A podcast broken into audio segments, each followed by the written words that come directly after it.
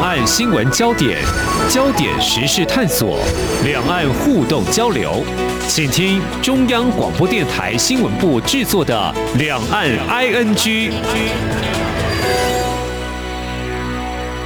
这里是中央广播电台台湾之音，我是黄丽杰，欢迎听众朋友收听两岸 ING，我们三十分钟一起掌握新闻时事焦点。今天是二零二一年十一月九号星期二，我们要来关注的是中共十九届中央委员会第六次全体会议八号到十一号在北京召开，四天的议程主要是要审议修改后的中共中央关于党的百年奋斗。重大成就和历史经验的决议。目前外界是认为，中共总书记习近平将会继前任领导人毛泽东还有邓小平之后，确立第三个历史决议地位。那么，在今年中共建党百年，还有明年习近平渴望一改过去连任一次的惯例，接下第三任权，到底具有哪些意义？那么，过去他在位九年后。持续来领证又有哪些挑战？还有中国大陆未来将会如何发展呢？这些焦点，我们在今天特别邀请政治大学国际关系研究中心主任寇建文教授来观察探讨。非常欢迎寇主任，您好。呃，主持人，各位听众，大家好。好，首先我们想请主任来跟我们说明一下啊，这中国共产党所谓的历史决议啊，到底有什么样的政治意涵？从党的建立还有执政，到底有什么样的重要性呢？呃，在过去的历史上，呃，如果加上这一次六中全会即将要通过的历史决议的话，那一共有三个。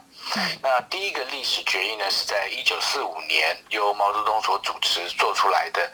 关于若干历史问题的决议。嗯，好，那呃，在这次的决议里面，它之所以重要的原因是在于毛泽东在这次的决议里面。对于他之前的中共的政治路线进行了一个总清算，嗯，啊，所以在之前被毛泽东打倒的这王明路线呢，实际上就是否定了那个路线了，嗯，好，所以呃，在这次一九四五年的第一个决议呢，借由了清算过去的领导人的政治路线的错误，奠定了毛泽东的等于是一统江湖，他的这个核心的领导地位奠定下来了，嗯，这对于这个后面在之后的这个。中国的政治路线的这个发展，当然就有重大的影响了。那第二个历史的决议呢，是在一九八一年由邓小平主持所通过的这个关于建国以来党的若干历史问题的决议。那在第二次的这个历史决议里面呢，是以邓小平为首的这些老干部，他击败了。呃，华国锋，好，那华国锋是原来是毛泽东的接班人。那华国锋的这一批的这个派系呢，他被称为是两个藩士。简单来说，他要继续的依循这个呃毛泽东的这个政治路线，然后去在这个无产阶级专政下，啊，继续要革命。嗯哼。那这个被称作凡是派，所以它算是一种党内的这个政治路线的斗争。那斗争了之后呢，华国锋被击败了，邓小平赢了，所以。因为这样的有这个政治环境的这个改变，所以第二个历史决议就出来了。嗯，那在这个第二个历史决议里面呢，毛泽东的功过实际上也被讨论了，就是七分是功，那三分是过。嗯，啊，那借由了这样子第二次历史的决议，原来毛泽东的这个文革路线呢就被否定掉了，当然也就奠定了邓小平作为新一代的领导人的一个最核心的一个位置上确立下来，并且也展开了之后。改革开放的这政治路线就出来了，所以我们总结前面的两次历史决议来看，我们都知道它的重要在于总结过去的经验，而且呢，这个总结的方式呢是透过了清算前任领导人的政治路线，那借此把现在这个领导人呢，他的在党里面的地位是定于一尊。那第三个决议的话。他谈的习近平即将要通过的这第三个历史的决议呢，是回顾等于是百年的历史的发展了，所以他呃跟前两次的这个历史决议呢有相似的地方，都是在总结经验，定于一尊，同时要去展望未来。哦，这个是第三个历史决议跟前两个历史决议相同的地方，但是不同的地方在于，前面两个历史决议呢都要清算啊前任领导人的政治路线。可是以目前的我们资料看到的话，习近平并不打算要去清算，比如说呃邓小平的路线，或者胡锦涛或者是江泽民的路线，所以他的在铺陈的整个脉络是中共建党百年年以来的成就。所以这个百年以来的成就，当然包括了毛邓，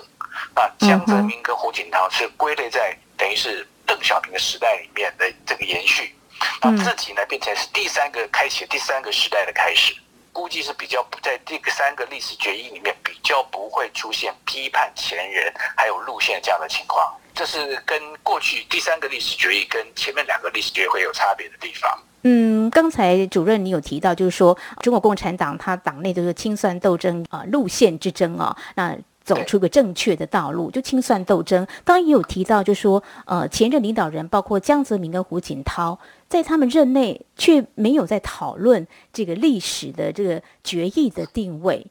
为何江泽民跟胡锦涛不能够有所谓的历史决议的地位呢？好，那主要的原因还是在于，他这个是对于等于过去，等于是习近平时代中共官方对于过去的这个历史，怎么重新的去诠释他的。经验跟教训啊，江泽民跟胡锦涛的这两个时代将近二十年左右呢，是就被归在就是延续的这个邓小平他开创了改革开放，嗯，啊这样的一个一个势头之后呢，江跟胡是追的追随的的邓小平，嗯，所以他们两个自己不算一个独立，他们当然是领导人，也统治了中中国大陆一段时间，但是他们并不算作是开启了一个时代。哦，比如说这个邓毛泽东来讲，他是建国；那邓小平来讲，如果我们去看一九四九年以后的中共的这个历史的话，那改革开放绝对是一个里程碑的。那江跟胡只是追随的邓而已，所以他们自己的统治时期并不单独的成为一个具有时代意义的一个阶段。那二零一二年习近平上来以后呢，他所进行变革，那当然相对是会比较大的。那尤其他所面对的国际环境、国内环境，远远的跟这个呃胡锦涛或是这个江泽民刚上台时候是不同的。但面对这样子一个不同的环境下面，那习近平他的所作所为的东西，被中共现在的官方的诠释说，他只是一个新的时代的开始。那这样还有一个好处，就不去清算过去的领导人。而是把江跟湖，事实上是把它纳到邓小平时代以后，然后他又是看的是这个百年以来的这个所谓的中共的这个党的百年奋斗跟重大成就。嗯哼。所以这样子的话，谁也不得罪，他也不会去得罪前任的领导人。嗯。他也承认了过去的领导人在百年的这个中共的历史里面也扮演了一定角色。嗯。但是这并不去影响到他自己在党内进一步的定于一尊的这个功能。哦，是。如果我们看到中共中央政治局在十月十八号所召开的会议，呃，我们看到报道就说是研究全面总结中共百年奋斗重大成就和历史经验问题哦。那么，中共总书记习近平他就主持会议，会上就说了，以毛泽东、邓小平、江泽民、胡锦涛为主要代表的中国共产党人带领全党全国。推动革命建设改革取得了重大成就，积累了宝贵经验。现在就是说，呃，虽然江泽民以及胡锦涛并没有列入所谓历史决议地位，但是呢，在党的贡献也是可见一斑的，是是被肯定的。对，就他们的时代，并在党史的历史过程当中，并不构成一个单独的时代。嗯，可是仍然他在百年的中共的这个过程当百年的历史里面，还一定扮还是一定扮演了一定的重要的角色。现在的习近平的做法，其实相对而言，我刚刚就刚刚提到了，他不去清算前人，因为他自己也一部分也实际上也没有完全去改变了这个胡啊或江的一些路线，他甚至也没有完全去否定掉这个呃邓小平的这个路线，他比较强调是两个互不否定。就是呃，不以改革开放前的三十年去否定改革开放后的三十年，也不以改革开放后的三十年去否定改革开放前的三十年，所以相互不否定的话，那就都能承认他们在过去这个党的历史发展里面有它的意义存在，都是正面有正面的东西存在，所以连带的江跟胡实际上也一起被承载进去了。但是毕竟就说被列入第三个历史决议的话，对中国共产党来说还是意义非凡吧。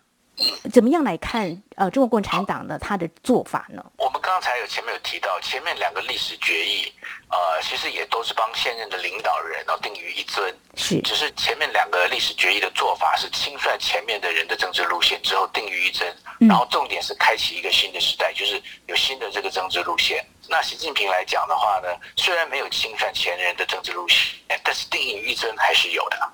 因为等于是说我们说尧舜禹汤文武周公，那现在就轮到周公，嗯，好，他有那个脉络存在，就现在他的核心领导地位是延续前人各个阶段的努力。你刚刚提到在政治局，他习近平在讲话的时候不好意思提到他自己习近平嘛，嗯嗯嗯所以他从毛泽东一直提到胡锦涛啊，可是现在林中共领导人就是习近平。嗯所以他实际上他就指的他的这个正统的地位，作为一个中共最高的领导人，这个正统的地位，那将来他是要是领导的整个中国共产党，还有全个中国人民面对未来的挑战，走向未来，可能是二零四五年的建国百年啊，或是第二个百年的目标，他是往朝这个方向走。嗯所以当他去称赞那过去那个文尧舜禹汤文武周公这样子的一个历程的时候，到最后实际上是讲他自己。嗯嗯哼，是正面的去承认，就是去强谈到自己。那这个对于在中共在面对新的这个国际环境或国内外的这个挑战的时候，怎么样去团结中共内部，又不通过宣传、意识形态动员去团结内部，是有它的这个功能存在的。所以呢，啊，这几天呢，六中全会正在召开，我们也可以再持续观察，就说这个决议的用词跟内容到底是什么。当然，外界因为有在观察，就是说，呃，是不是判断习近平的地位是否跟毛泽东、跟邓小平是平起平坐，或者是说，呃，其实未来就成为一个终身领导人哦？他未来有可能成为终身的领导人吗？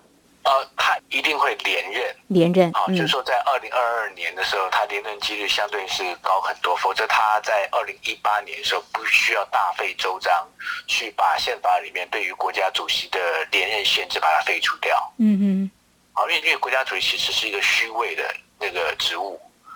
那，但是他是几个重要、最核心由最高领导人担任职务里面唯一有这个任期限制的，就总书记是没有任期限制的，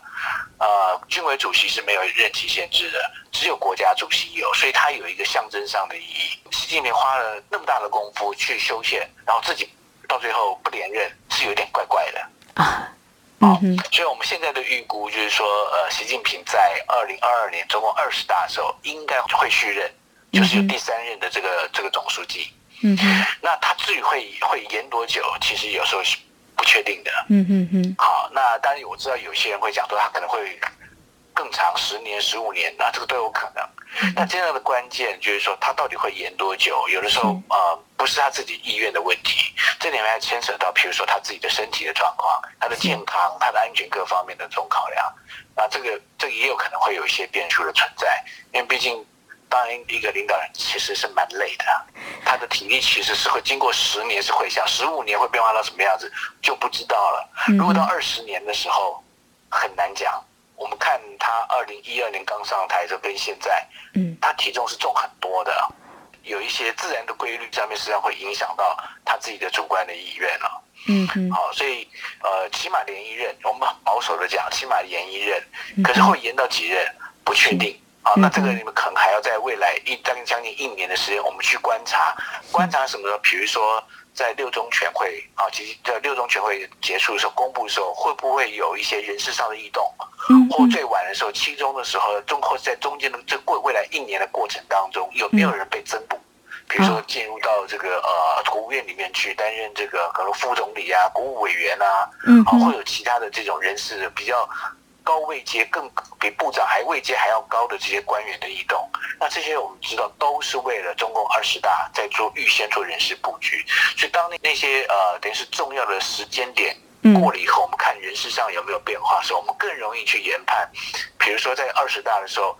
习近平有没有安排他的接班人，就是比较年轻的这个呃政治人物，嗯好进到这个预预备接班的位置上去。那那个时候我们会比较明朗一点。是，那要到明年之后，二十大之后，那个整个人事布局确定底定之后呢，再看是不是有接班人，这是未来观察的重点。好，这是在我们的节目前半阶段，非常谢谢正大国关中心主任寇建文教授为我们解析中国大陆八号开始到十一号在北京召开中共十九届六中全会，那么所要审议的一个重点就是第三个这个历史决议的这个地位，这是因为要审议啊修改后的中共中央关于党的百年奋斗重大成就跟历史经验的决议。那么这对于中国共产党，那么到底有哪些重要性？还有习近平未来延任之后呢？呃，未来有哪些的观察焦点？稍后节目后半阶段呢，我们再继续请教授来帮我们解析。那么如果习近平在明年延任是确定的话，我们当然要来探讨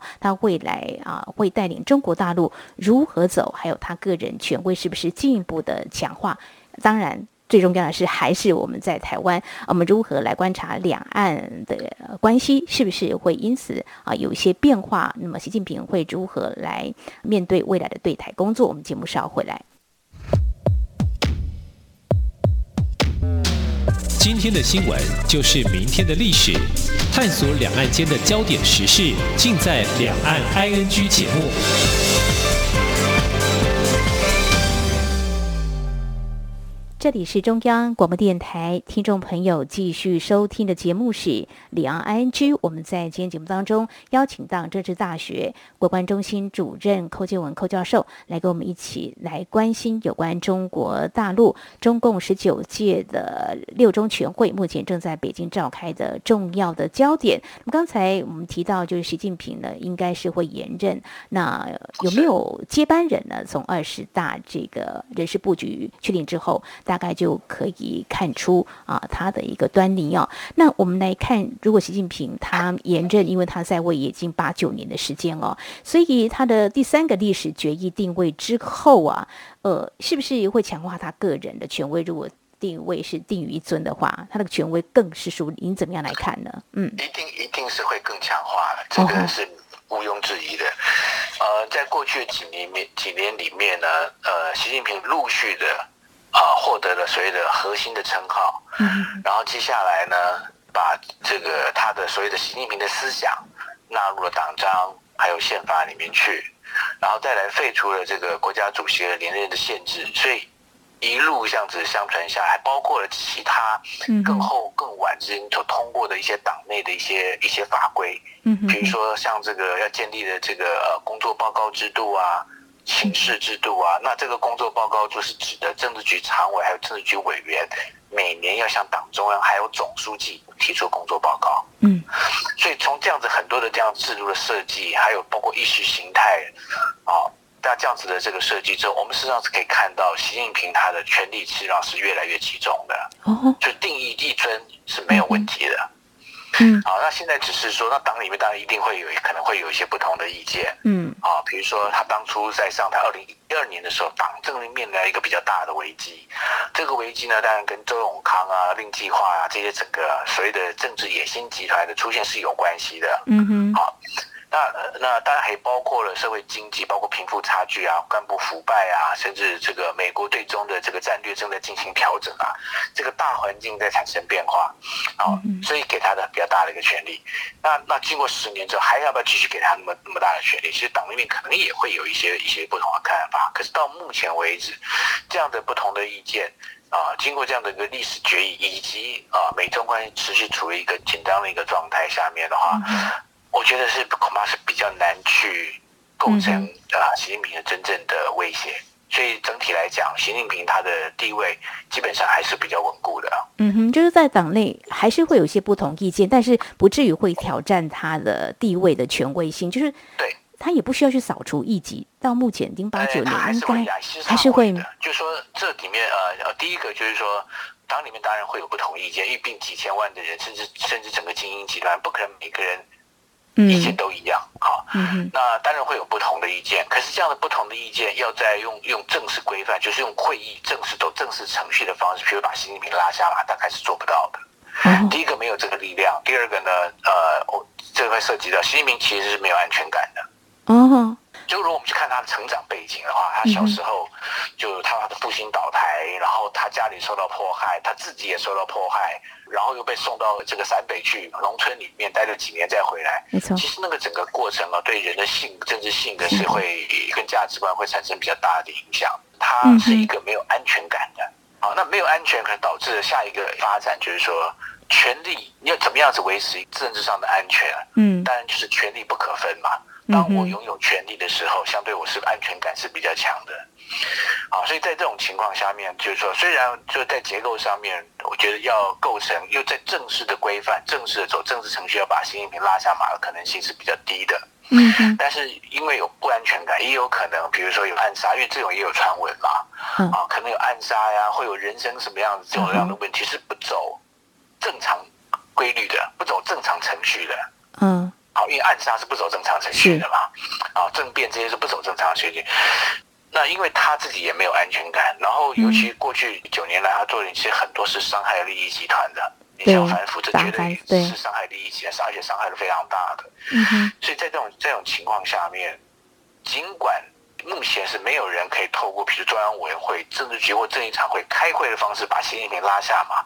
但是他因为他的不安全感还是很重，所以他还是会持续的加强政治上的控制的。呃，其实习近平上任之后，呃，所谓暗杀这样子也有外传的哈。那现在这个恐怕外界也在关注，是不是也有可能哦？但是呃，教授提到说，习近平他缺乏安全感，那目前看来就说，呃，他的地位会更有权威啦。那可以想见，他未来可能会更集权哦，个人握有极大的权力。嗯，那这样子的话，我们就观察一下，说在内部治理上哦，从今年以来一连串的哦，对经济社会的严厉的监管，呃，是朝向他个人所谓强化这个新时代中国特色社会主义思想，也是啊他自己的思想的建构一个中国社会。这个是不是可以观察他啊未来怎么样带领中国大陆朝哪个方向走？对，这个当然会有影响。就是说，当权力集中之后，呃，领导人个人的价值观、他的世界观，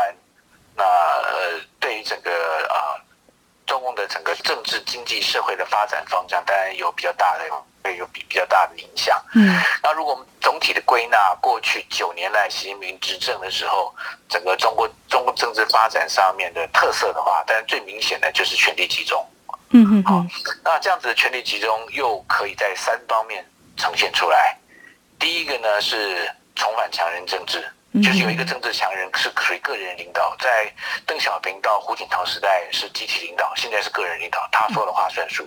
而且就像我们刚才在啊之前前面所提到的，因为现在又有什么工作报告制度啊，对，好，那这又让了整个呃政治局常委跟总书记之间地位变得不平等了，因为连政治局常委。都要跟总书记做工作报告，嗯哼，所以这个地位是不对等的。好，所以一个权力集中的第一个特征呢，就是重返强人政治。嗯，那第二个特征呢是党委扩权。哦，好，就是党的组织、党的这个委员会啊，它的力量、它的职权、它管辖的范围是增加的。嗯，比如说我们以往会说，在在这个胡锦涛时或者江泽民时代里面。总理对于经济事务扮演一个比日常的这个运作扮演很重要的这个角色，可是现在看起来好像李克强就变弱化了，嗯，啊，反而是习近平变得大，就整个国务院的这个在决策的影响力好像是降低了，是。是党透过了各种的小组啊，各种委员会来制定了一般的这个重要的这个政策，嗯哼，啊，那相对而言，就在这个背景下面呢，是党的委员会呢，它的权力扩大，政府开始。影响力的决策权呢，是不是也变小？那包括一些群众团体、各方面其他团体，它的影响力开始变小。那第三个特征呢，就是强国家弱社会，那个弱社会了。那这个跟主持人刚刚提到的会有相关的。那呃，习近平上台以后，他基本上是粉碎了呃，在胡锦涛时代里面。中国大陆社会慢慢浮现有萌芽迹象的这样子一个比较多元的这个社社会发展趋势。嗯，我们或是可以说，是不是有一个公民社会在慢慢、很简、慢慢的、很初步的在萌芽的那个过程中？呃，对于这个社会的这个强力的控制呢，可能包括了对于打压，比如说这个维权律师，嗯哼，啊，这个有七零九大追捕，我抓了几百位，那这些维权律师通常是。公民社会要在组成过程当中，他非常重要的意见领袖是，还有他的这个联系的网络，那这个被习近平打掉了。嗯，那第二个呢是对于这个 NGO 真正的 NGO 社社会上大陆社会上的 NGO，他们的海外的资金，因为他也制定了办法，所有的国外机构如果在大陆活动的话，必须要去申报他的这个资金的流向。第三个部分呢，当然就涉及到网络的，所有在现在这个社会上的流动的这个呃呃讯息的这个管道。还有它的内容，实际上受了严密的控制，所以有时候网络安全法各方面都还就出来了，力量事实上是被压抑的非常厉害。国家渗透社会啊，事实上渗透的是非常强，可能包括宗教啊，不是单纯的一般的慈善团体，可能包括这个宗教团体，所以通通都一样。嗯嗯哼。所以在这个背景下，又回到刚才主持人所提到了，那那中国大陆未来整个社会经济该怎么走？我可以看得出来了，将来。一个比较类似这种父权意识比较强的，就国家那个主导力量比较强的控制下的这样的对国家社会关系呢，是会会继续的延续下去的。所以我们可以看到，什么艺人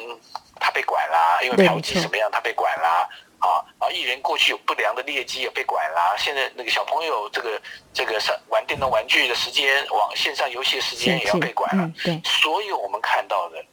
其实是不是就像一个父母去管一个？未成年的小朋友，嗯嗯嗯嗯，所以这个国家的控制力量，就我们就是在他在已经在第二任要结束的时候，已经已经开始做到这个样子了。嗯，那在第三任的时候，我相信这样的一个现象恐怕是会越来越多。好，就是国家对于社会的控制力量会会更强，而不是会放松。是好，那是中国大陆未来的啊这个社会的发展，还有经济的这个走向啊。那对台的这个。工作呢？呃，习近平一再强调两岸和平统一啊，但是这个共机扰台，让大家还是要认知，呃，应该是不排除会对台动武。但是目前官方交流几乎是啊停顿的情况之下啊，那中国大陆就是习近平呃，他会怎么样来采取对台的工作？因为如果说呃他有一个时间表的话，对台的工作应该还是很迫切的吧？对，现在整个两岸关系就处于一个比较僵局的情况，嗯。既有两岸各自内部的因素，但也有国际的格局。那这个国局当然是美中关系的这个这个冲突，恐怕也是一个结构性的，是会长期持续下去的。那当美中关系不好之后，美国就没有在办法在两岸关系上扮演一个调人，去稳定两岸关系，不致恶化到到某一种程度。那这种调人角色，呃，美国以前在阿扁执政的时候是扮演过的。嗯哼。啊，甚至李登辉的时候，有时候两岸之间关系比较紧张，美国人也是扮演扮演这样子一个一个中介者这样的一个角色。那因为美中关系不好之后呢，美国人就没办法扮演这样的一个中介者的角色了。嗯哼。啊，那内部的部分来讲的话，台湾整个经过了呃习近平的台湾告同胞书四十年，二零二零年总统大选，然后到。之后的这个反送中，还有疫情的发生，那整个社会上的这个氛围基本上是不喜欢中国的。嗯嗯，那这个氛围是已经出现的。可是另外一方面呢，在中国大陆来讲，习近平呢，他非常强调他的历史使命，就是民主伟大复兴，统一必然是他很重要的一个。心里所想的一个愿望，所以现在一般的、一般的大我们的看法是说，呃，习近平大概已经把所谓的触统原来当原来只是口号，说说而已不做了，但现在恐怕是付诸于行动了，所以。从这个角度，我们某种上可以去解释的，就所谓的军机扰台的这个部分，他在做什么？他其实他已经已经对于触统的东西，不是嘴巴说了，他是想要去加大对台湾的这个这个压力。好，那现在国际环境的格局是这样子，那两岸内部的格局又是这样子，所以整个呈现出来的，呃，两岸关系大概是不太可能去显著的改善了。嗯嗯，现在能够做的大概就是管控危机，那这个是比较有可能的。嗯哼，好。那所以，如果我们去看习近平假设二零二零以后连任以后对台的话，那他他他这个对台的这个压力大概也不会小。嗯哼哼，也会持续来加大，一定会持续下去的。嗯哼，是。那我们看到陆委会主委邱泰三在八号的时候，他说，当前中国大陆面临内外部政经情况挑战，研判会持续采取复合式对台施压的策略。好，我们在今天呢是针对中共十九届六中全会啊，目前正在北京召开审议修改后的中共中央关于党的百年奋斗重大成就跟历史经验的决议哦。那么对明年渴望严正的中国大。陆领导人习近平的历史定位，那么到底具有哪些重要性？当然，我们关注是影响他未来内外治理，尤其是对台工作跟两岸政策，可能会有哪些重要的关注的焦点？我们在今天非常感谢政治大学国际关系研究中心主任寇建文教授的观察解析，非常谢谢寇教授，谢谢您。好，谢谢主持人，谢谢各位听众。好，以上就是今天两岸安居节目，非常感谢听众朋友您的收听，黄丽杰祝福您，我们下次同时间空中再会。